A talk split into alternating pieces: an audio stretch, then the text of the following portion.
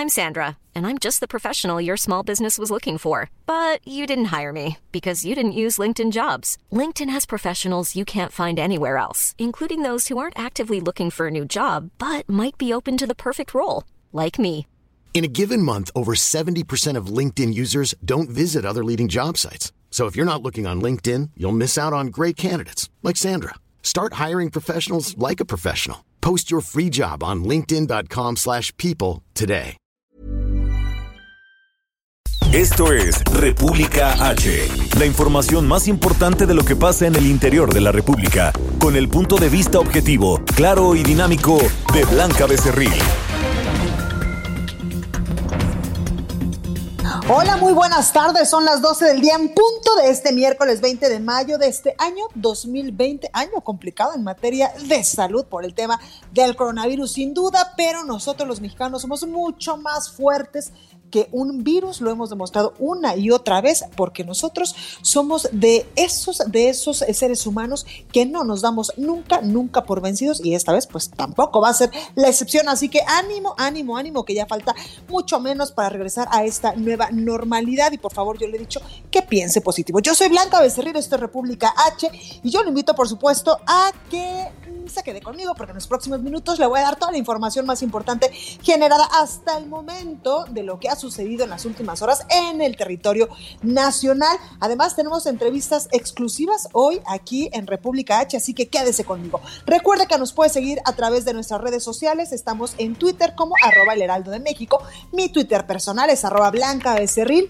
También estamos en Instagram, en Facebook, en YouTube, donde todos los días, dos o tres veces al día, además de toda la información que el Heraldo de México le sube minuto a minuto. Nosotros también estamos haciendo eh, pues un esfuerzo para llevarle hasta usted la mejor información en las breves del coronavirus, cinco o seis notitas de lo más importante que ha sucedido en México y el mundo con esta pandemia a nivel internacional. También nos puede eh, ver, nos puede escuchar a través de www.elheraldodemexico.com.mx en cualquier parte de la República Mexicana y en cualquier parte del mundo. Si usted está aquí en la Ciudad de México, nos puede escuchar por el 98.5 de FM en Guadalajara, Jalisco, en La Perla, Tapatía, en mi tierra, por el 100.3 de FM, en Monterrey, Nuevo León, un beso enorme a mis amigos los regios por el 90.1 de FM, también nos escuchamos en Tampico, Tamaulipas por el 92.5, en Villahermosa, Tabasco por el 106.3, en Acapulco, Guerrero por el 92.1 de FM, por el 540 de AM en el Estado de México, también en partes de Puebla y de Hidalgo,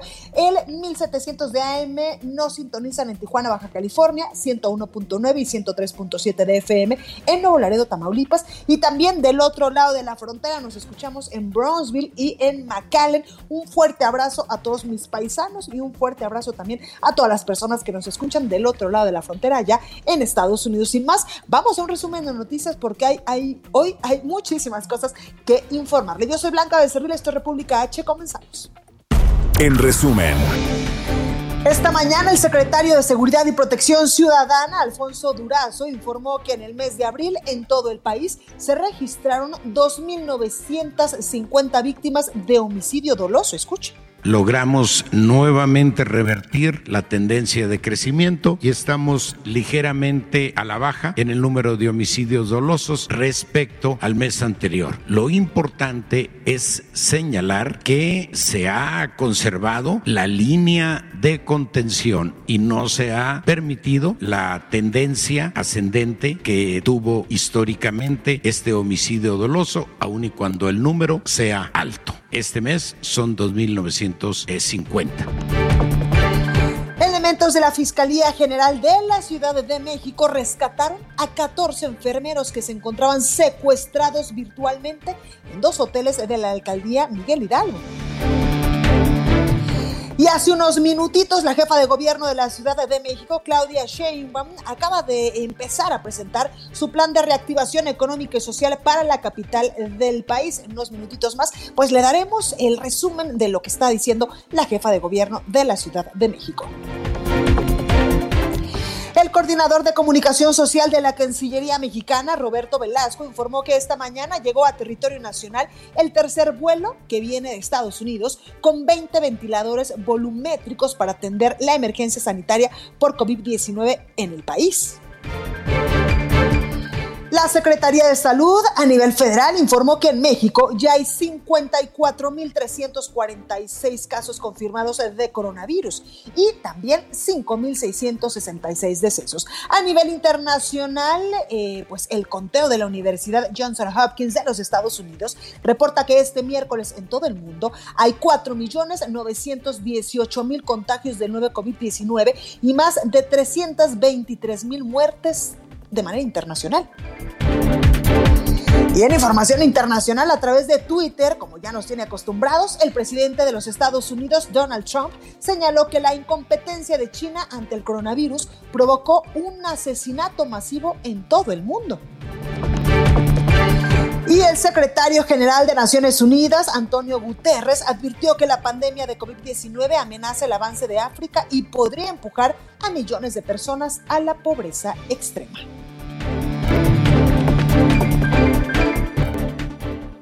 La nota del día. Bueno, pues comenzamos con toda la información y como todos los días en punto a las 7 de la noche desde Palacio Nacional, el director general de epidemiología, José Luis Salomía, pues nos da un informe de cómo va avanzando el coronavirus en el territorio nacional. Escuche usted.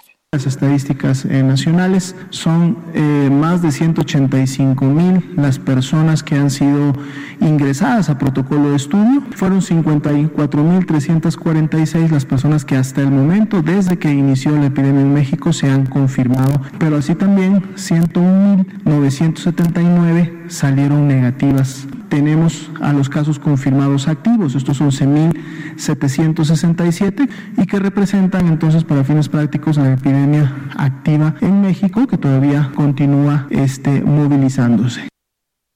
Bueno, y el director de promoción de la salud, Ricardo Cortés, informaba también que en las últimas semanas, en la última semana sobre todo, se registró un aumento de la movilidad de personas en por lo menos 14 estados del país, a pesar de que sigue vigente la Jornada Nacional de Sana Distancia. Así que en verdad de todo corazón le pedimos que se quede en casita, que no salga si, eh, pues, si no es necesario, porque de esta manera pues estaremos, eh, pues estaremos previniendo la propagación o los contagios de coronavirus, ya que en estos momentos pues estamos en los lugares más altos, en el punto más crítico, en, algunos, eh, en algunas eh, ciudades, en algunos estados del país. Por ello es sumamente importante seguir con las medidas de mitigación que han dictado las autoridades en materia de salud para evitar a toda costa que nos sigamos contagiando de este virus que pues en estos momentos nos tienen alerta a todo el mundo. Bueno, y esta mañana también durante la conferencia matutina del presidente de México, Andrés Manuel López Obrador, el secretario de la Defensa Nacional, Luis Crescencio Sandoval, indicó que se cuenta con 150 mil elementos del ejército, la Marina y también de la Guardia Nacional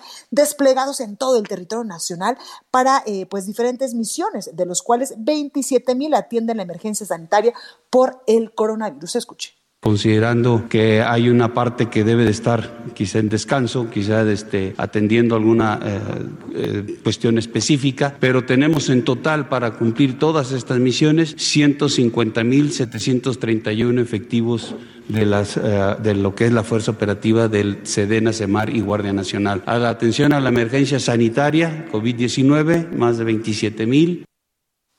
Bueno, y el presidente de México, Andrés Manuel López Obrador, lanzó un llamado a los sectores que trabajan pues para encontrar una vacuna contra el coronavirus a fin de que eviten que ésta sea privatizada. Aseguró que se debe poner a disposición de todos los pueblos del mundo. Escuche. Mientras no haya una vacuna, una cura, que estamos nosotros tomando esa iniciativa desde el principio, convocando a los jefes de Estado del mundo para que juntos, gobiernos y científicos del mundo se trabaje para tener la vacuna contra el COVID. Esa fue una propuesta que hicimos en la ONU, está aprobada en varios países, se está trabajando. Lo importante es que se haga en unidad y que los resultados se pongan a disposición, al servicio de todos los pueblos.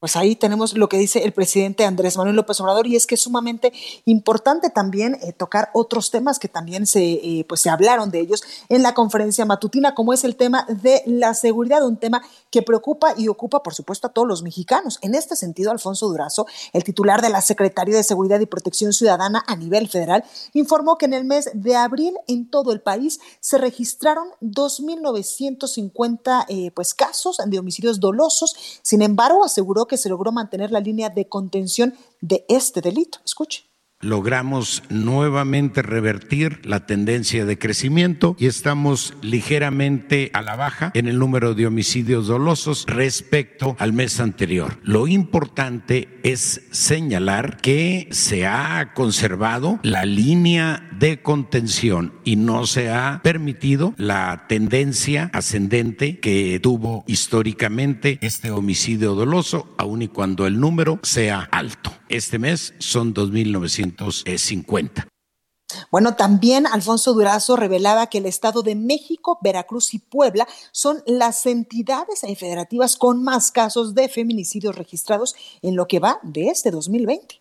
Feminicidios por entidad federativa, este es su comportamiento, y aquí abajo por tasas de 100 mil habitantes, aquí está en absolutos el Estado de México, en menor escala, de menos a más, Tlaxcala, Baja Sur, Querétaro, Aguascalientes, Yucatán, Campeche, Zacatecas, Nayarit, Quintana Roo, Tabasco, Tamaulipas, Tamaulipas, Colima, Michoacán, Durango nuevamente por acá, Chihuahua, ha bajado mucho Coahuila.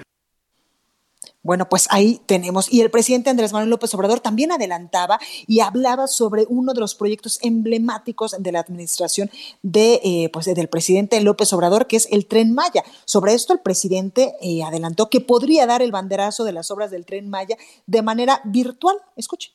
Y no se puede porque las autoridades de salud consideren que todavía no deba de salir pues lo hago por teleconferencia, damos un banderazo desde aquí, desde el Palacio, en una mañanera, para que inicien los trabajos, siempre y cuando también tengan las autorizaciones las empresas de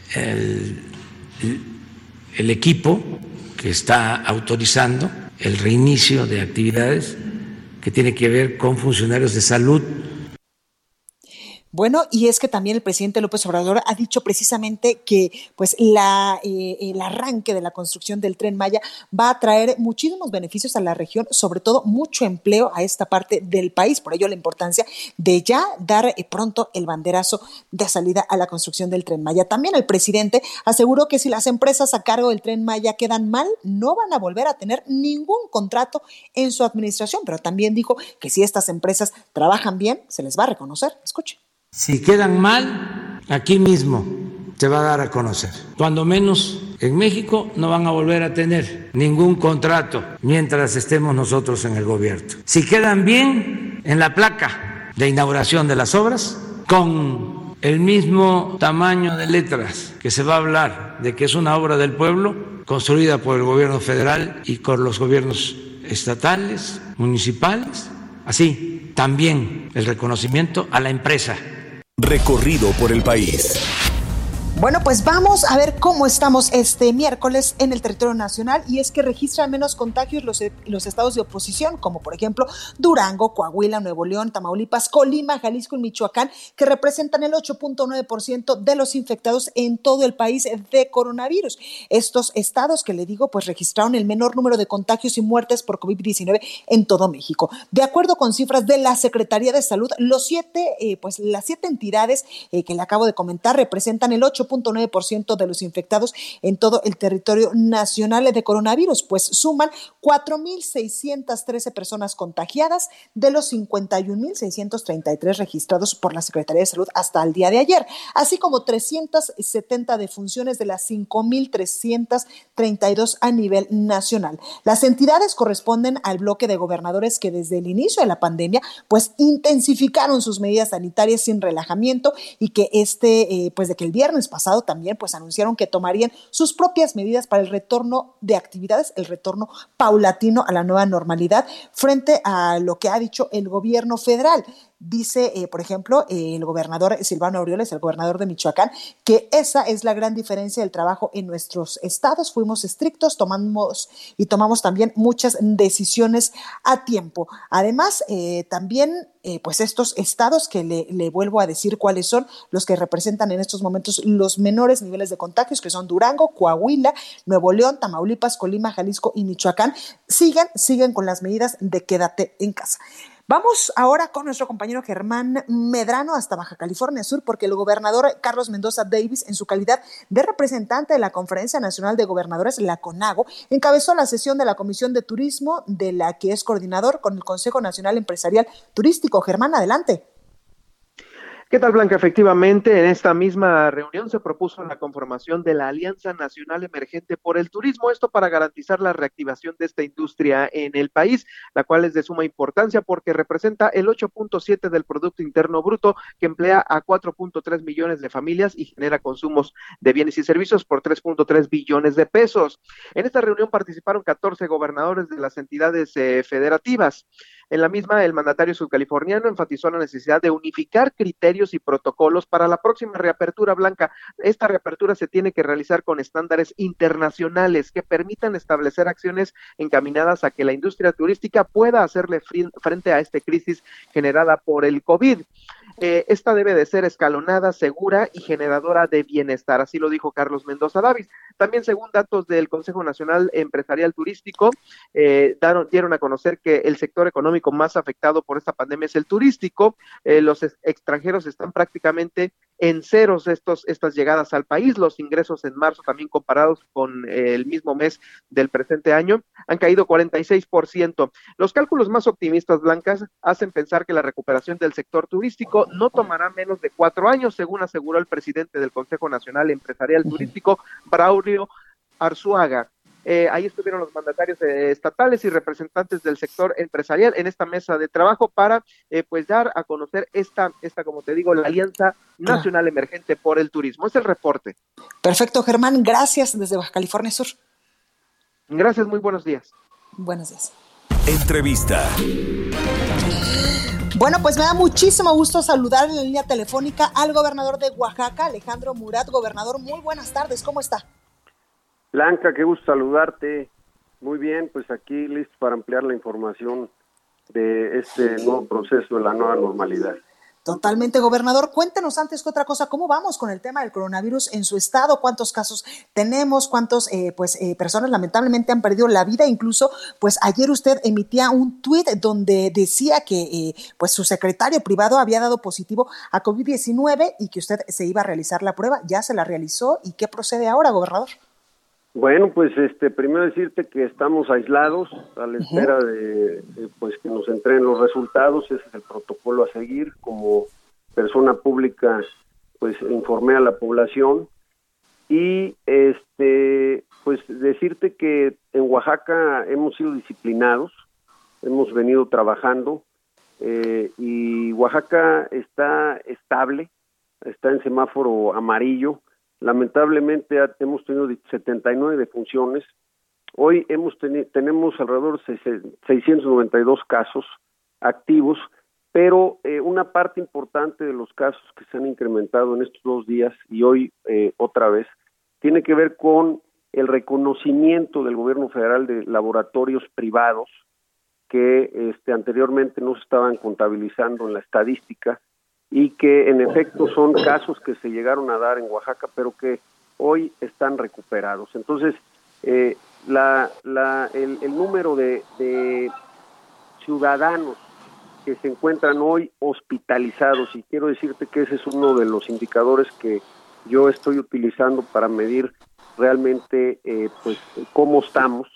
Eh, pues, estamos en alrededor de 100 personas hospitalizadas. Es decir, todavía tenemos el 80% de este, eh, disponibilidad de camas hospitalarias y el 70% de camas con cuidados intensivos. Entonces, Oaxaca eh, en esta etapa está estable, no hay que bajar la guardia, por supuesto. Son las dos o tres semanas eh, que de acuerdo a nuestras proyecciones serán las más intensas, de acuerdo a la curva, y así es como les hemos estado dando seguimiento. Claro. Gobernador, oiga, ¿y usted cómo se siente? ¿Cómo ve eh, pues el ánimo de los oaxaqueños con este tema de la pandemia del coronavirus? Mira, Blanca, yo creo que hoy el, gran tema que tenemos todos, eh, aquellos que somos autoridades, es el reto de generar este nuevo equilibrio. Eh, tuvimos ya casi tres meses en donde nos enfocamos en lo más relevante y así va a seguir siendo, salvar vidas, pero nada más estrictamente enfocados a eso con nuestra cuarentena, con nuestro aislamiento social. Pero ahora claramente ya hay una inquietud y hay una necesidad eh, muy importante de un gran sector del país de poder retomar las actividades productivas. Y ese es el reto que tenemos. Tenemos el reto de generarles seguridad para que claramente estén protegidos ellos y sus familias, pero también pues eh, de poder entrar y transitar a esta nueva normalidad. Eh, hemos aprendido en este proceso que hay que usar cubrebocas, que hoy la ciencia nos dice que cuando todos usamos cubrebocas reducimos en 80% eh, la probabilidad de contagio, que si nos lavamos la mano de manera permanente reducimos el contagio. Y que las personas vulnerables, aquellos adultos mayores y con enfermedades crónico-degenerativas tienen que tener cuidados especiales. Gobernador, cuénteme un poco también del programa de reactivación económica que va a emprender pues el gobierno de Oaxaca, que entendemos que tiene una inversión eh, pues fuerte para eh, pues para varios sectores. Sí, la verdad es de que estamos en ese sentido, te soy franco, entusiasmado y eso se lo he tratado de transmitir a todos los oaxaqueños y oaxaqueñas. En enero pudimos armar un paquete muy sólido para poder tener recursos veíamos que podía haber este, coyunturas pues en el sector eh, financiero, no sabíamos que iba a haber una pandemia, no sabíamos que iba a haber eh, una guerra eh, comercial y una guerra petrolera, pero lo interesante es que hoy Oaxaca tiene 3.500 millones de pesos para inyectar al sector de la construcción con más de 100 obras que serán fundamentales para ahorita en el corto plazo generar empleos. Fíjate, el sector de la construcción por cada empleo directo genera cinco empleos indirectos. Pero la inyección también de recursos es fundamental y las obras que vamos a generar, déjame ponerte dos ejemplos.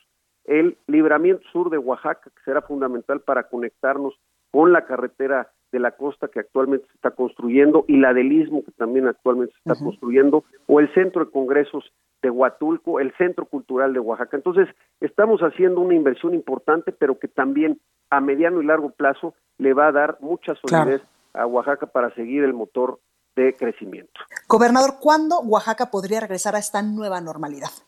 Estamos preparando todo para que a partir del día primero eh, las oaxaqueñas y los oaxaqueños de manera gradual, claramente de manera cautelosa, pero también de manera firme, eh, Blanca, podamos eh, regresar protegidos, seguros de que estamos dando un paso este, en la ruta que queremos, que es la ruta del desarrollo y, por supuesto, la ruta de la salud. Entonces, vamos a generar ese equilibrio, estamos apegados a este semáforo, este instrumento que generó el gobierno federal. Eh, hoy Oaxaca es eh, eh, está en el semáforo amarillo, eso significa que podríamos retomar todas las actividades excepto las escolares y es así que en cada sector y en cada segmento estamos generando los protocolos.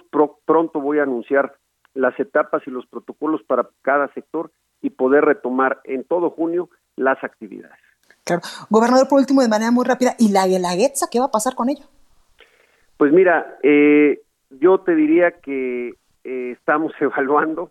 Claramente mi corazón quiere que se lleve a cabo, lo queremos todos y los oaxaqueños y todas las oaxaqueñas, pero lo tenemos que hacer siempre anteponiendo lo más importante que es la salud. Y en ese sentido, eh, tenemos que evaluar que existan eh, pues más instrumentos. Por ejemplo, ya anunció ayer el gobierno federal las pruebas rápidas. Esto puede ser un instrumento, lo tenemos que evaluar, porque si podemos saber en tiempo real quién está o quién no está infectado, bueno, pues puede generar condiciones de seguridad para eventos masivos. Tenemos que ver qué protocolo se tiene que seguir, etcétera. Entonces, todavía lo estamos evaluando y queremos eh, llevarla a cabo. Sabemos que sería algo muy importante, pero no lo vamos a hacer si ponemos en riesgo la salud de las oaxaqueñas y los oaxaqueños. Pues ahí lo tenemos, gobernador de Oaxaca, Alejandro Murat. Muchas gracias por esta comunicación y mucha suerte. Cuídese mucho. Claro que sí, Blanca, y espero que pronto también nos puedan visitar a Oaxaca porque estén las condiciones dadas. Mientras, un abrazo a la distancia. Muchas gracias. Totalmente, cuídese, gobernador, gracias. Bueno, pues vamos con el sacapuntas de este miércoles. Yo soy Blanca Becerril, esto es República H, no se vaya, que yo vuelvo con más. Sacapuntas. Hacen ver que al gobernador de Puebla, Miguel Barbosa, le preocupa más impedir la reactivación del sector automotriz que, por ejemplo, la venta de alcohol adulterado en su entidad. El sector al que pretende boicotear genera más de 40.000 empleos, mientras que el líquido embriagante en dudosa procedencia ya mató a más de 70. Nueva cita con el Senado tiene este miércoles el canciller Marcelo Ebrard. Los temas irán desde la compra de insumos médicos, apoyo con nacionales con el exterior y demás asuntos de su trabajo. Continúa escuchando a Blanca Becerril con la información más importante de la República en República H. Regresamos. Estamos de regreso con la información más importante de la República en República H con Blanca Becerril, transmitiendo en Heraldo Radio. En resumen. El Instituto de Movilidad y Accesibilidad de Nuevo León anunció ayer que el incremento en los horarios del servicio del transporte público en todas sus modalidades será de las 9.30 a las 14 horas, a las 2 de la tarde, debido a la reactivación de las empresas del sector automotriz, aeroespacial y de la construcción.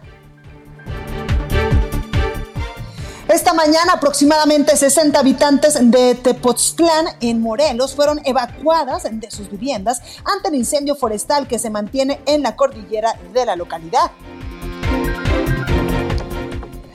Pablo Amilcar, delegado federal en Guerrero, confirmó el robo del cargamento de un tráiler de 36 toneladas de fertilizantes en el municipio de Juan Rulfo Escudero.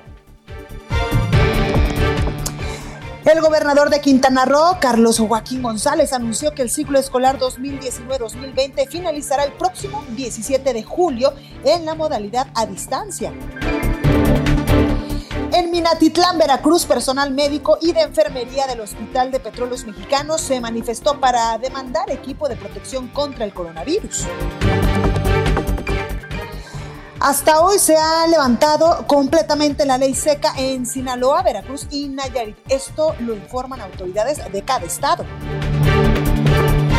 Este martes en Celaya, Guanajuato, una pareja de policías municipales fue asesinada durante un ataque registrado en la avenida México-Japón.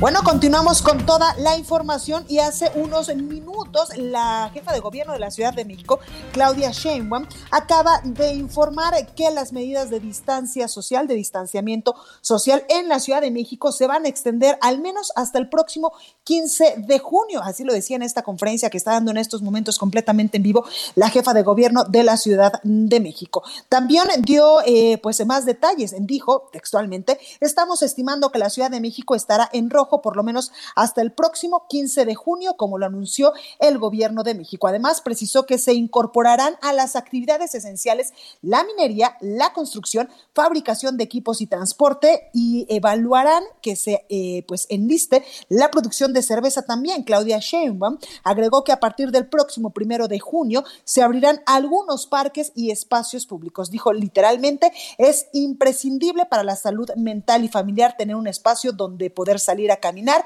significa no hacer fiestas en esos lugares, ojo, pero donde podamos desarrollar actividades físicas, que podamos salir a la calle siempre con un porcentaje menor a la capacidad máxima y por supuesto con todas las medidas en materia de seguridad. Es así que la, jefa de gobierno de la Ciudad de México, Claudia Sheinbaum, acaba de informar que el semáforo rojo estará hasta el próximo 15 de junio en la capital del país. También informó que hay un plan gradual hacia una nueva normalidad que contempla el semáforo epidemiológico todos los días en la Ciudad de México y colores y que estos colores pues dependerán también, algo importante, de la ocupación hospitalaria que tengamos en la capital del país. Vamos a escuchar un fragmento de la conferencia de, eh, que acaba de dar hace unos momentitos la jefa de gobierno Claudia Sheinbaum. Escucha. El comportamiento responsable que tengamos en la ciudad de todos los habitantes y al mismo tiempo de cómo se va comportando la capacidad hospitalaria.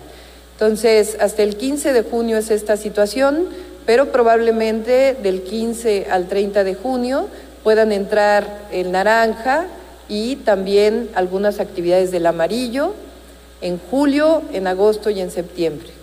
Eh, como ustedes pueden ver, dividimos en actividades laborales, de gobierno, educación, espacio público, personas vulnerables y una actividad muy intensa que va a desarrollar el gobierno de la ciudad en coordinación con distintos sectores de seguimiento epidemiológico de la población.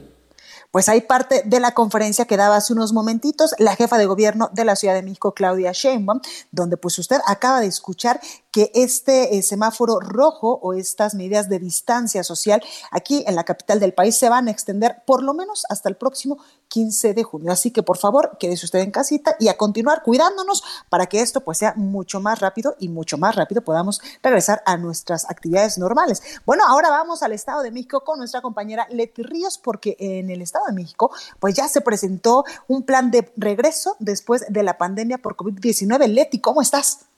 Hola, ¿qué tal, Blanca? Buenas tardes.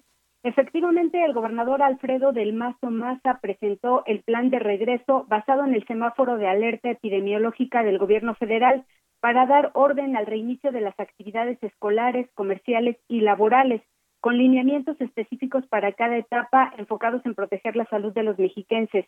Sin embargo, el gobernador destacó que para que la estrategia funcione es necesario que los ciudadanos sigan manteniendo las recomendaciones de sana distancia de higiene y seguir con el resguardo en casa, ya que de lo contrario, si aumenta el ritmo de contagios, no se podrá avanzar en el semáforo e incluso dijo que se podría retroceder. Eh, Blanca, el gobernador no dio fechas específicas, pero señaló que en el semáforo rojo, eh, en el que se marca la etapa de máximo contagio, eh, solamente se podrán realizar actividades esenciales. En el naranja se podrán abrir algunas actividades como manufacturas, comercios de venta de alimentos, servicios de hospedaje y piezas comerciales con un aforo máximo del 30%. En el semáforo amarillo podrán reiniciar servicios de mantenimiento, talleres mecánicos, salones de belleza, lavanderías, es decir, aquellos servicios que no sean de entretenimiento. Mientras que será hasta, hasta que lleguemos al semáforo verde cuando se definirá el reinicio de las clases, entretenimiento y convivencia social.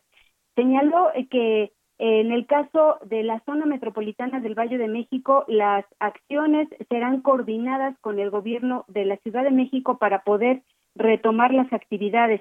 Por lo pronto, Blanca, en el Estado de México, en el transporte público, seguirá siendo obligatorio el uso del cubrebocas, los límites de aforo, la limpieza y la sanitización. El programa Hoy no circula se regularizará en la fase naranja.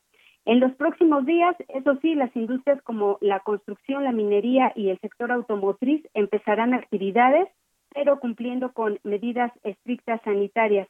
El gobernador del Estado de México reiteró que el semáforo actualmente está en fase crítica en el Estado de México y bueno, pues hizo un llamado para seguir haciendo el esfuerzo por permanecer en casa por parte de los ciudadanos. Eh, Blanca, y te comento, eh, por último, que al momento se contabilizan en el Estado de México 9.002 casos positivos a COVID-19 y 764 fallecimientos por esta pandemia. Ahí lo tenemos, Leti. Muchas gracias por tu reporte siempre tan completo. Gracias, Blanca. Buen día. Buen día, cuídate mucho. Vámonos ahora hasta Jalisco con nuestra compañera Mayeli Mariscal, porque en Jalisco se están eh, pues reportando falsos gestores para tramitar el regreso del el registro más bien de la fase cero por el coronavirus. Mayeli, cuéntanos.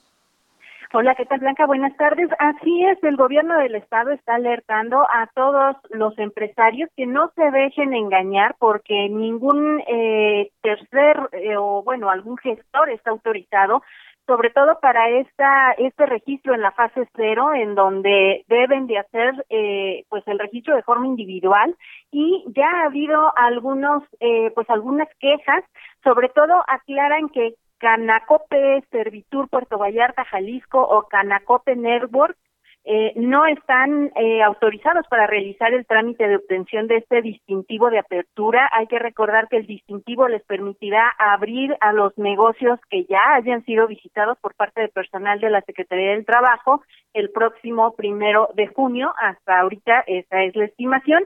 Sin embargo, pues recuerdan que este trámite es individual, se realiza en línea directamente por eh, los interesados a través de la página tira.jalisco.gov.mx o reactivacioneconómica.jalisco.gov.mx para que no se dejen engañar porque les están eh, cobrando o eh, les están prometiendo que más rápido van a poder abrir sus negocios, cosa que obviamente es falsa. También por parte de la Universidad de Guadalajara, el propio rector Ricardo Villanueva Lomelí alertó porque el día de ayer dábamos cuenta que se van a entregar despensas a alumnos en situación vulnerable, alumnos de, la Universidad de Guadalajara. Sin embargo, pues ya desde ayer eh, por la noche estaba alertando en las redes sociales que hay algunos sitios en donde se les pide eh, pues llenar algunos campos, alguna alguna información a los alumnos, cosa que es falsa porque solamente a través del call center de la Universidad de Guadalajara se puede realizar este trámite y solicitud de despensas. Así es que, pues ahí el llamado para que no se dejen engañar por falsos gestores. Y también comentar, eh, pues que el día de ayer los ganaderos de los Altos de Jalisco eh, pues estuvieron eh, pues dando el banderazo a este proyecto de un millón de litros, eh, te damos un millón de, gracias, y en donde se suman a este proyecto de Jalisco sin hambre y estarán donando este millón de litros de leche sobre todo pues para que lo tengan las comunidades que más lo necesitan. Además, también durante este evento se anuncia una bolsa de alrededor de 700 millones de pesos que tiene que ver con esta reactivación económica, sobre todo que uno de los sectores, eh, pues, mm, que tendrán un, un factor importante en esta reactivación eh, para la economía de Jalisco, pues será este el sector de, agricultura y ganadero. que la verdad, eh, también, pues, somos importantes aquí. Totalmente. Así es, Blanca. Y bueno, comentarte finalmente, eh, en la entidad tenemos 1.310 eh, confirmados, personas confirmadas con coronavirus, 90 personas que ya han eh, muerto pues por esta causa y hay 579 todavía bajo sospecha de que puedan ser portadoras. pues ahí lo tenemos. Mayeli, muchísimas gracias. Cuídate mucho, por favor. Tú también, hasta luego, buen día. Hasta luego, buenos días. Bueno, y vámonos hasta Nuevo León, hasta Monterrey, con nuestra compañera Daniela García, porque en Nuevo León se registró un brote de COVID-19 en cuerpos policíacos. Dani, adelante, ¿cómo estás?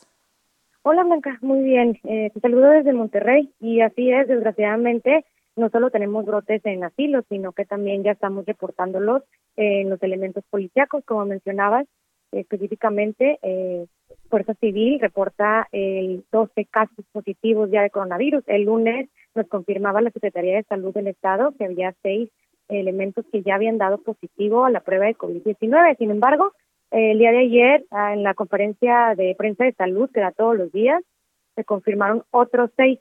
Eh, sin embargo, hay 68 eh, elementos que se encuentran bajo sospecha de tener el coronavirus y fueron trasladados para eh, aislarse en, la Universidad de las Ciencias de la Seguridad que tenemos aquí en el Estado. Eh, por el momento se están esperando la respuesta de esas pruebas y seguiremos informando sobre el tema. Si me permites comentarte, Blanca, también, eh, y los elementos de Fuerza Civil, como sabemos, son eh, personal esencial, por lo que no han dejado de trabajar.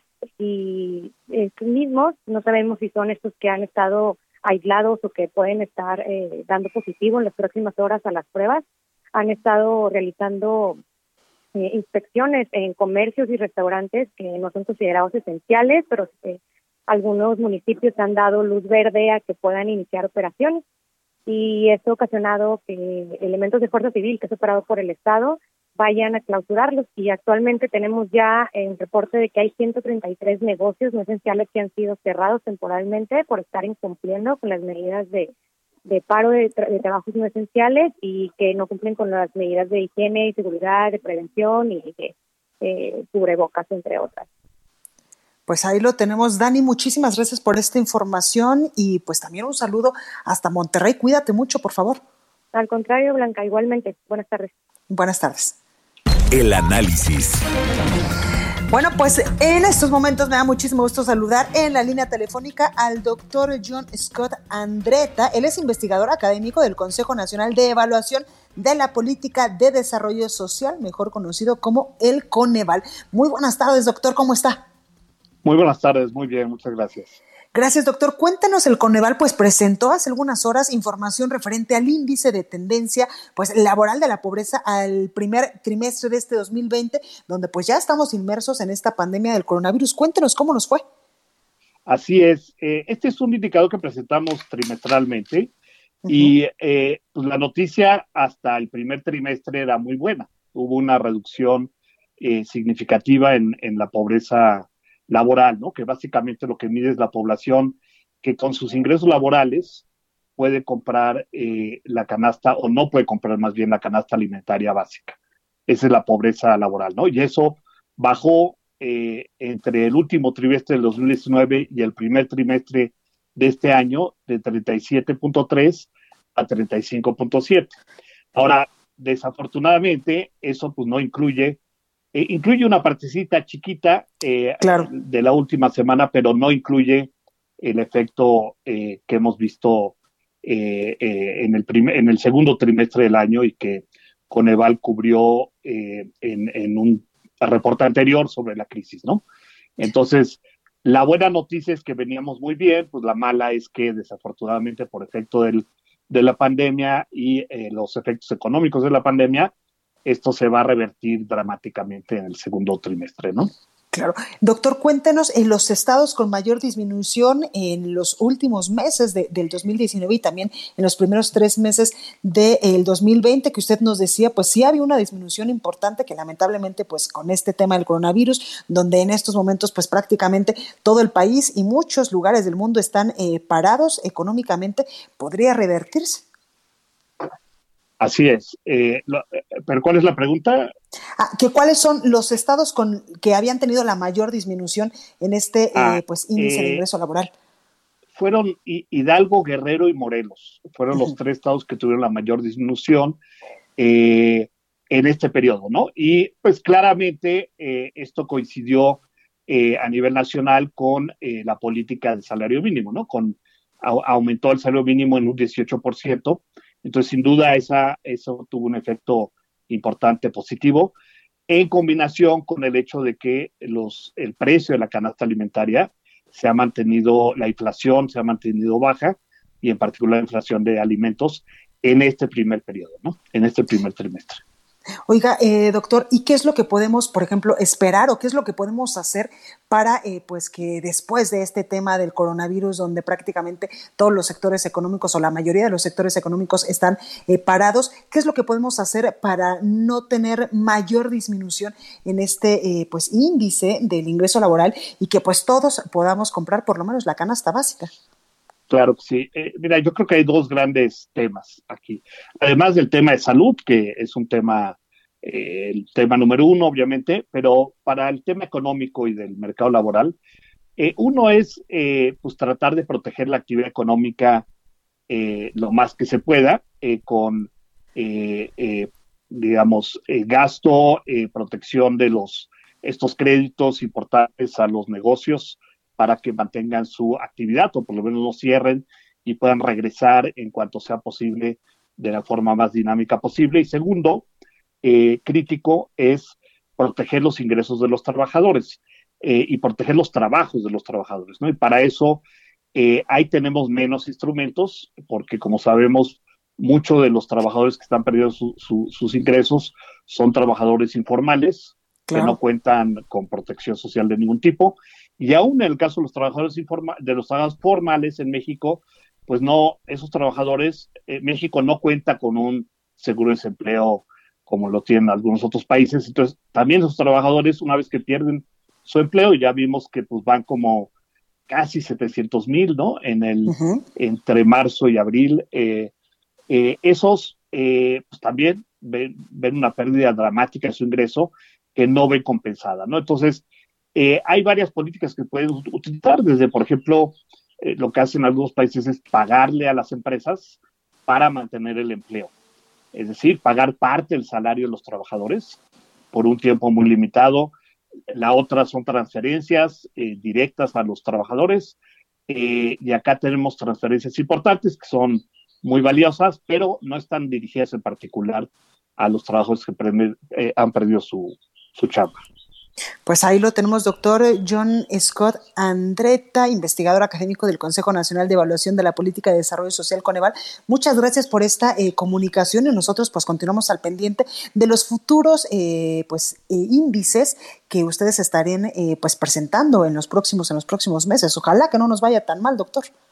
Claro que sí, muchas gracias y esperemos que, que las cifras no sean tan malas como parecen. Totalmente. Muchísimas gracias. Cuídese mucho. Gracias. Pues, Gracias. Continuamos con más información y es que eh, el día de ayer miembros del gabinete del presidente de México, Andrés Manuel López Obrador, sostuvieron una reunión virtual con 13 gobernadores para coordinar el protocolo de reapertura de las industrias automotriz, de autopartes y aeroespacial. En este encuentro, Olga Sánchez Cordero, la secretaria de Gobernación, pues llamó a los tres órdenes de gobierno a trabajar para que la reapertura de actividades económicas se lleve a cabo con medidas sanitarias adecuadas y que eh, pues esto sea para ayudar y también proteger a todos los trabajadores que poco a poco, de manera paulatina, pues irán integrando a sus actividades normales o a esta nueva normalidad, sobre todo en la industria automotriz, de autopartes y aeroespacial. También, eh, pues eh, hace unos momentitos le decía yo que la jefa de gobierno de la Ciudad de México pues acaba de anunciar que la reapertura posiblemente hasta el momento se dará aquí en la capital del país el próximo 15 de junio. Y es que eh, pues esta mañana en esta videoconferencia, eh, Claudia Sheinbaum, la jefa de gobierno, dio a conocer el programa gradual hacia esta nueva normalidad en toda la zona metropolitana. Hay que recordar que la Ciudad de México y estos planes estarán también eh, compaginados con lo que está haciendo el gobierno del gobernador Alfredo del Mazo en el Estado de México. En esta presentación que le comentó de la jefa de gobierno, pues para retomar estas actividades se realizarán, dijo ella, mientras en la capital del país hay 3.032 casos confirmados de coronavirus y al menos 1.452 defunciones oficiales. Informó que las actividades educativas no iniciarán en junio como se tenía previsto, sino hasta el mes de agosto. Hasta el 15 de junio estará en semáforo rojo la capital del país. Esto es algo importante de lo que también comentaba esta mañana. A partir del primero de junio se reabrirán, dijo ella, parques para desarrollar algunas actividades físicas y también pues otro tipo de, eh, pues, de establecimientos como los cines y restaurantes operarán solo en un 60%. Bueno, pues parte de la información que se ha generado aquí en la Ciudad de México. Vamos a Puebla con nuestra compañera Claudia Espinosa que nos tiene información importante. Claudia, ¿cómo estás? Así es, Blanca, te saludo con gusto a ti a todos los amigos del Heraldo Media Group. Justo como lo comentas, pues hoy el gobernador del estado, Miguel Barbosa Huerta, se pronunció en relación a esta situación del regreso de la industria automotriz y reiteró que Puebla no tiene condiciones para que la nueva normalidad o el regreso de la actividad de esta industria, que es la principal aquí en Puebla, pues se dé el primero de junio. Inclusive, pues ella hace, él ha señalado que eh, pues será la Secretaría del Trabajo y Previsión Social, de hecho hizo un llamado para que esta dependencia federal sea la que determine la viabilidad del regreso y que inclusive asuma la decisión ya que Barbosa Huerta previó que en caso de regresar el primero de junio, la curva de contagios va a ser prácticamente incontrolable en Puebla. Y es que de acuerdo a los datos que se dieron a conocer esta mañana, la entidad ya tiene 1.652 casos de contagio en Puebla por COVID-19 y los decesos ya llegaron a 328, razón por la cual pues las autoridades locales descartan que sea factible que se regrese. Señala Barbosa Huerta que pues ya tiene indicios de que Volkswagen hay cursos de capacitación y que inclusive el próximo lunes pues estaría regresando un turno, pero él ha señalado tajantemente que no está de acuerdo y que pedirá a la Secretaría del Trabajo y Previsión Social del Gobierno Federal asuma la decisión respecto a este retorno. Es el reporte desde Puebla. Pues ahí lo tenemos. Claudia, muchísimas gracias. Cuídate mucho. Estamos pendientes. Muy buena tarde.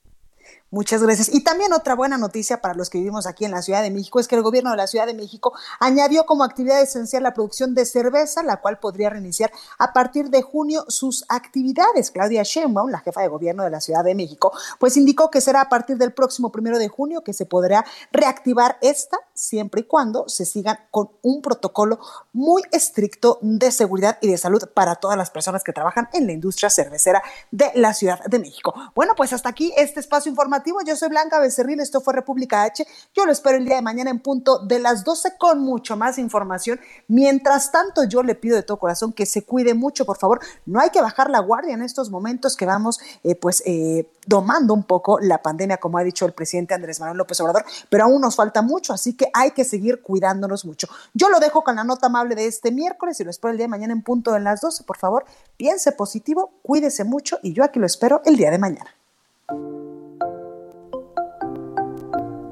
Vamos con la nota amable. Ante la pandemia que ha azotado los hogares mexicanos, artesanos de la comunidad otomí realizaron un intercambio solidario en la Ciudad de México. En el también denominado trueque, los artesanos buscan intercambiar tradicionales muñecas lelé o arlelé por despensas que los ayuden a alimentar a sus familias. El gobierno de la Ciudad de México informó que a partir del domingo 17 de mayo y hasta el 3 de junio se realizará el intercambio en Avenida Chapultepec 342 en la colonia Roma de 11 de la mañana a 5 de la tarde entre la glorieta del Metro Insurgentes y Monterrey. Aquellas personas que quieran obtener mayor información podrán comunicarse al número 55 45 90 53 61 los artesanos pidieron a los donantes que acudan con su respectivo cubrebocas y guarden el distanciamiento social para evitar contagios por COVID-19.